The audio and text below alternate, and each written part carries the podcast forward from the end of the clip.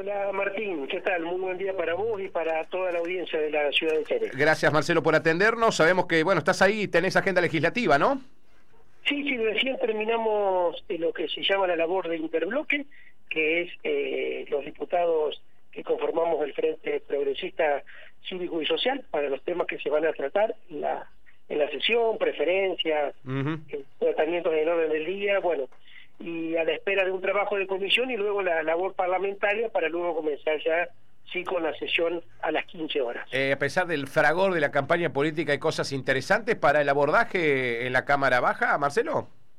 Eh, sí, mira, Martínez, principalmente hay varios proyectos de, ley, no para ser eh, tratados en el día de hoy, pero en los cuales hemos dado preferencia para que puedan ser abordados. A ver, hay que tener también eh, cierta eh, precaución en los temas que, que se van a abordar ahora. Estamos en el medio de una eh, campaña política, entonces, bueno, tratamos de, de sacar, sobre todo, comunicaciones, pedidos de informes que hacen al funcionamiento normal del Estado, de las instituciones, y proyectos de ley que siguen avanzando en la labor de, de comisión. Así que te diría que hay que compatibilizar lo que tiene que ver con, una campaña política, pero no debe inmovilizar lo que es el trabajo legislativo de ninguna manera. ¿no? Eh, ¿Tenés muchos colegas de todos los bloques, te pregunto, del tuyo y de los otros, que están en campaña, Marcelo, y que no están asistiendo o asisten de manera remota?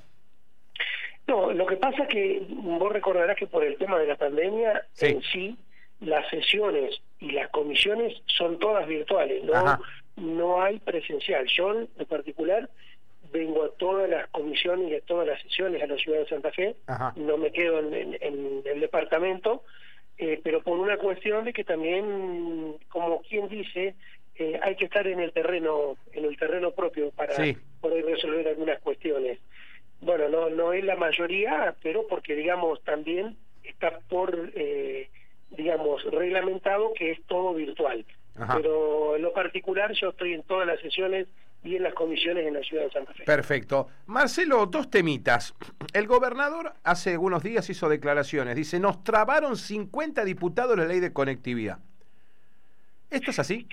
mira, eh, es un tema con el cual es un tema largo, Martín. Eh, cuando él habla de conectividad, en verdad confunde a la gente. Ajá, ¿por qué? Lo que la Cámara de Diputados tiene es un proyecto de endeudamiento. Ajá cuando nosotros le solicitamos eh, en reiteradas oportunidades, en reiteradas oportunidades en el año 2020, que ingresó el proyecto, que nos manden la conectividad cómo sería, porque él la iba a aplicar a este fondo de endeudamiento. Hoy lo que tenemos es un fondo de endeudamiento a conectividad. Sí. Ahora bien, cuando le decimos cómo van a invertir 120 millones de dólares, son Martín, ¿no es? Sí poca plata. No, para nada. poca plata.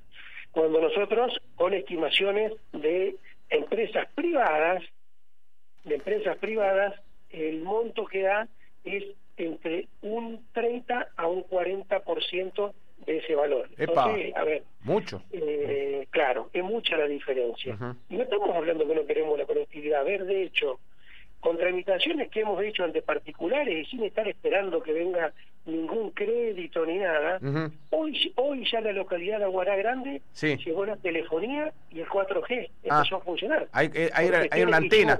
Ah, exacto, hicimos gestiones junto con el presidente comunal y el senador Felipe Micli y hoy Aguará Grande ya está disfrutando de la conectividad, o sea, no depende todo que la legislatura haga tramitaciones. El gobierno sí, a ver, lo podemos hacer dos legisladores desde el interior para una localidad que, si uno la mide en cantidad de número de habitantes, no mueve el perímetro, como dirían, ¿cómo no va a poder generar esas discusiones? Vos sabés que en esa charla, Martín, eh, para hacértela más clara, que mantuvimos con, con la empresa Telecom, ellos le habían dado un plan al gobierno para conectar a 350 mil adolescentes a un de conectividad para 350 mil, ¿eh? escuchemos el número, sí. por un valor que eh, rondaba los 10 millones de pesos para 350 mil. Bueno, eh, ¿qué hizo el gobierno? Nada, siguió haciendo la caja y no privó a esos 350 mil adolescentes de brindarle conectividad. O sea que de la boca para afuera es ese discurso pero lo que me, lo que me parece que le preocupa al gobernador es conseguir los fondos más que ejecutar las obras ¿no? claro los 120 palitos. Ahora Marcelo la conectividad se logra de un día para otro o es un proyecto que tiene un plazo para cumplir no indudablemente que a ver eh, esto todos indudablemente que debemos estar involucrados en que haya conectividad. Pero yo también quiero conectividad con reglas claras. Al principio, cuando nos caen, yo estaba en la comisión en la cual yo integro, que es Obras Públicas, me hablan de entrada de 50 barrios vulnerables de Rosario, que equivalen a 30.000 personas. Está mm. todo bien con Rosario. Mm. Pero ¿por qué no la planificación? ¿Que el norte no existimos? Ah, ¿Por qué tiene que ser eh, todo para... Para Rosario. para Rosario. ¿Por qué? Encima con la dificultad de que en el norte tenemos más problemas de conectividad, Marcelo. Bueno, eh, ah. ahí es donde estaba la, discusión, ¿no? Ahí es donde está la gran parte de la discusión. Es que nosotros, si bien somos diputados provinciales, defendemos que haya una equidad de distribución de ese dinero. Y ahí es donde pedíamos, y lo vemos al principio, ese plan integral que vino todo desdibujado, sin aprovechar, Martín, hoy lo que es el tendido de ARSAT, que tiene una importante cantidad de tendido, y de empresarios privados que hay en cada pequeña localidad, que poder utilizar eso, y no que el Estado salga a competir, porque hasta incluso en el proyecto mm. eh, queda medio una nube dando vuelta de que el Estado provincial puede llegar a ser competencia de un privado. Claro, sería con fondos nuestros. Claro, se transformaría, se transformaría en el prestador. Claro, pero a ver, no que te, pongas en el prestador. Sí. ¿Cómo vas a, el Estado provincial con fondos de todos los santafesinos va a competir con un privado? Entonces, ¿qué inversiones estamos alentando que se hagan? Claro, en vez de encadenarlo, les vamos cortando los eslabones, digamos. Claro, yo lo que yo digo, aprovechemos, a ver, listo, ustedes tienen entendido, bueno, ustedes me tienen que dar el servicio de Internet a las escuelas, al registro civil, eh, a los entes oficiales, a la policía, garantizarme esto. Sí a contraprestación de que nosotros le hagamos, bueno, creo que ahí por ahí pasa la negociación que tienen que estar haciéndose. Y todo esto, al día de la fecha, el gobernador Perotti puede decir lo que quiera, pero en los papeles seguramente cuando se lo pueda preguntar cualquier periodista mm. no tiene la respuesta que yo te estoy diciendo. Que nos diga por dónde va a empezar y por qué va a empezar por Rosario y no va a empezar eh, por, otro... Colorado o por cualquier otro lugar remoto. Claro, que la geografía de la provincia es muy amplia y los problemas de conectividad ya sabemos muy puntualmente dónde están, Marcelo.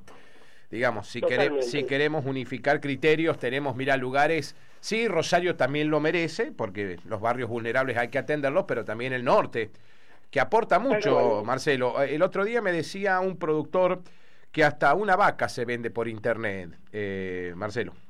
Digamos. Eh, a, ver, no nos olvidemos, Martín. Yo ayer estábamos en la, en la recorrida y uno hacía un, un, un hincapié importante, lo que es de la ruta, vamos a, a graficarlo más o menos, ¿no? De la 34 hacia el oeste, en el departamento de San Cristóbal, la importancia de la producción láctea, de la 34 hacia el este, todo lo que tiene que ver con la ganadería, a nivel provincia y país. Toda la plata que se va, y se va, y se va, y se va, y no vuelve. Mm. Eh, entonces, bueno, a eso es a lo que vamos. Mm. Vamos a endeudar a la provincia en 120 millones de dólares a ver, hay que reconocer también, ¿eh? La tasa que nos están ofreciendo es muy buena de endeudamiento. Pero yo a su vez quiero que esos 120 millones que nosotros estuvimos haciendo averiguaciones se pueden hacer por muchísimo menos, sí. por muchísimo menos plata y que en verdad llegue donde tiene que llegar. Sí, y lo importante, Marcelo, es que eh, no, no desalentemos a las empresitas que están instaladas ya brindando servicios también. Digo, hay que incorporarlas al mapa. ¿Cómo las vamos a sacar? Totalmente. Eh. a ver, eso, si no entra en juego lo público-privado, claro. ya, ya hemos visto y tenemos experiencias lamentables mm. cuando el Estado se ha querido hacer cargo de cuestiones que no puede manejar ni el mismo Estado, mm. hacer cuestiones de estas, después terminan lamentablemente muchas veces siendo un negocio como lo que estamos hablando también que se está se puede producir con la hidrovía entre otros temas en vez de prestar un servicio que en verdad sirva a todos los santafesinos no ni hablar Marcelo eh, ya que estás ahí en el otro tema que me interesa saber eh, en el mapa de obra porque lo veo al gobernador yendo y viniendo por todos lados eh, ya se lo dije a sus colaboradores también digo Eh, vos que anduviste de recorrida con el senador que están recorriendo el departamento nuevamente, ¿a dónde hay obra de la provincia, Marcelo, que a vos te, te posibilite ir espiando que se van a inaugurar, poneles antes de que termine el 2021? Eh, te pongo en un desafío. Eh, yo no las encuentro, Marcelo. No sé a dónde, a dónde hay una obra del gobierno de la provincia que sea del gobierno de la provincia, ¿eh? no como la ruta, la, autovía que inauguraron ayer, que es de la nación, pero bueno, el gobernador hizo un discurso como si lo hubiese hecho la provincia. Está bien, es, palabra del gobernador. Pero ¿qué, ¿qué estás viendo vos en el departamento, Marcelo? Que estás en todos los pueblos. ¿Qué hay? A ver, lo que se ha inaugurado hoy, que es parte de lo que es función de un gobierno, fueron algunos planes de vivienda que venían del gobierno anterior y que se terminan en un gobierno actual. Sí. es parte de la estructura. ¿A dónde inauguraron eso? ¿A dónde, ¿A dónde inauguraron, Marcelo? Eh, se inauguraron algunas viviendas en, en, la Rufó. ¿Cuántas? ¿Cuántas en eh, total? Tres, tres, cuatro fueron en ese contexto. Cuatro casas, ajá. Exactamente. Estamos hablando de todo un departamento, Marcelo, ¿eh? Sí, sí, ah. no, no, no. A ver, eh, yo digo como para ser el juez bueno de la cuestión, ¿no? La parte buena. Ahora, yo te tengo que decir algo. Sí. Por ahí están diciendo en algunos comentarios la comuna tal está haciendo ah. la obra con los fondos de, que dio el gobierno de la provincia de obras menores. No, no, a ver, obras menores. Sí, es otra cosa. Es una ley provincial mm. que les corresponde, ojalá hubieran hecho con el plan incluir, el mm. plan excluir, no el plan incluir, el plan incluir eh, harían lo mismo que con obras menores, en la cual cada municipio y comuna sabe lo que tiene. Hoy, ¿qué están haciendo? Eh, Martín, sí. eh, muy clarito lo que están haciendo, le están dando el plan incluir a instituciones que yo no digo que esté bien que esté mal, que, esté mal.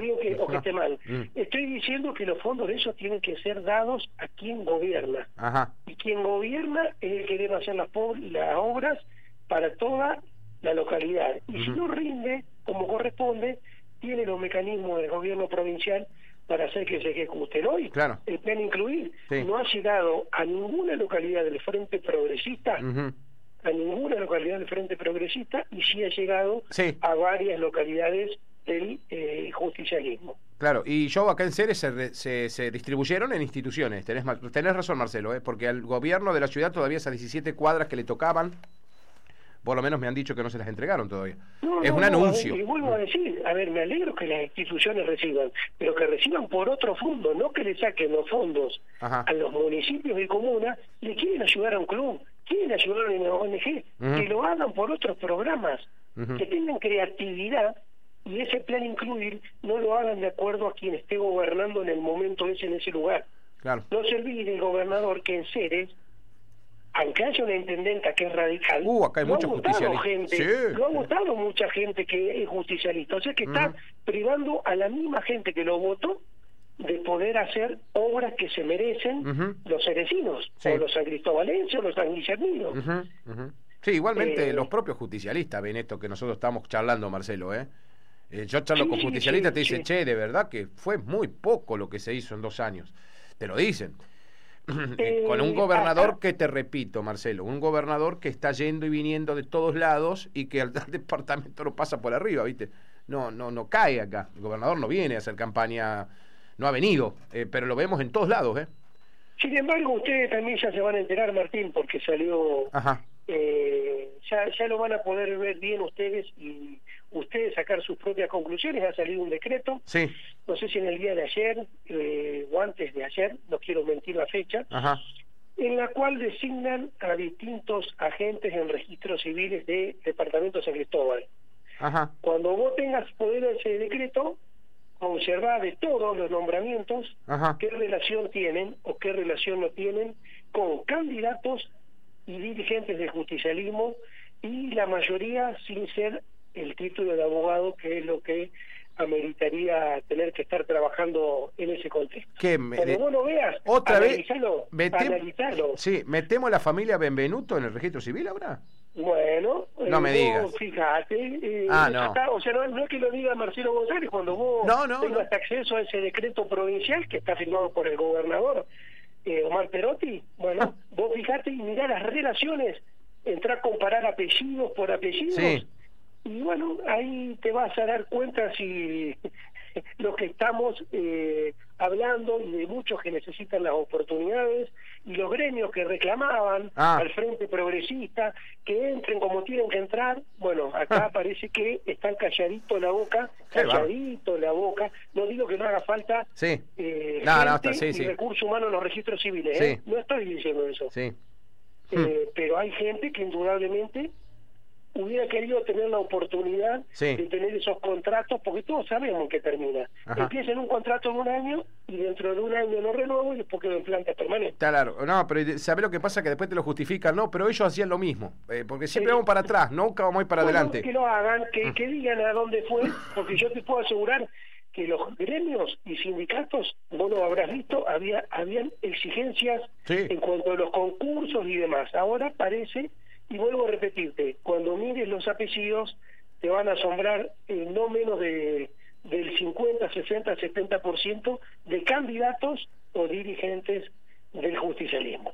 Ajá, bueno, hay que ser pariente de entonces. Bueno, acá, ¿qué, qué, qué, qué, qué mal cae todo esto, Marcelo, en la comunidad?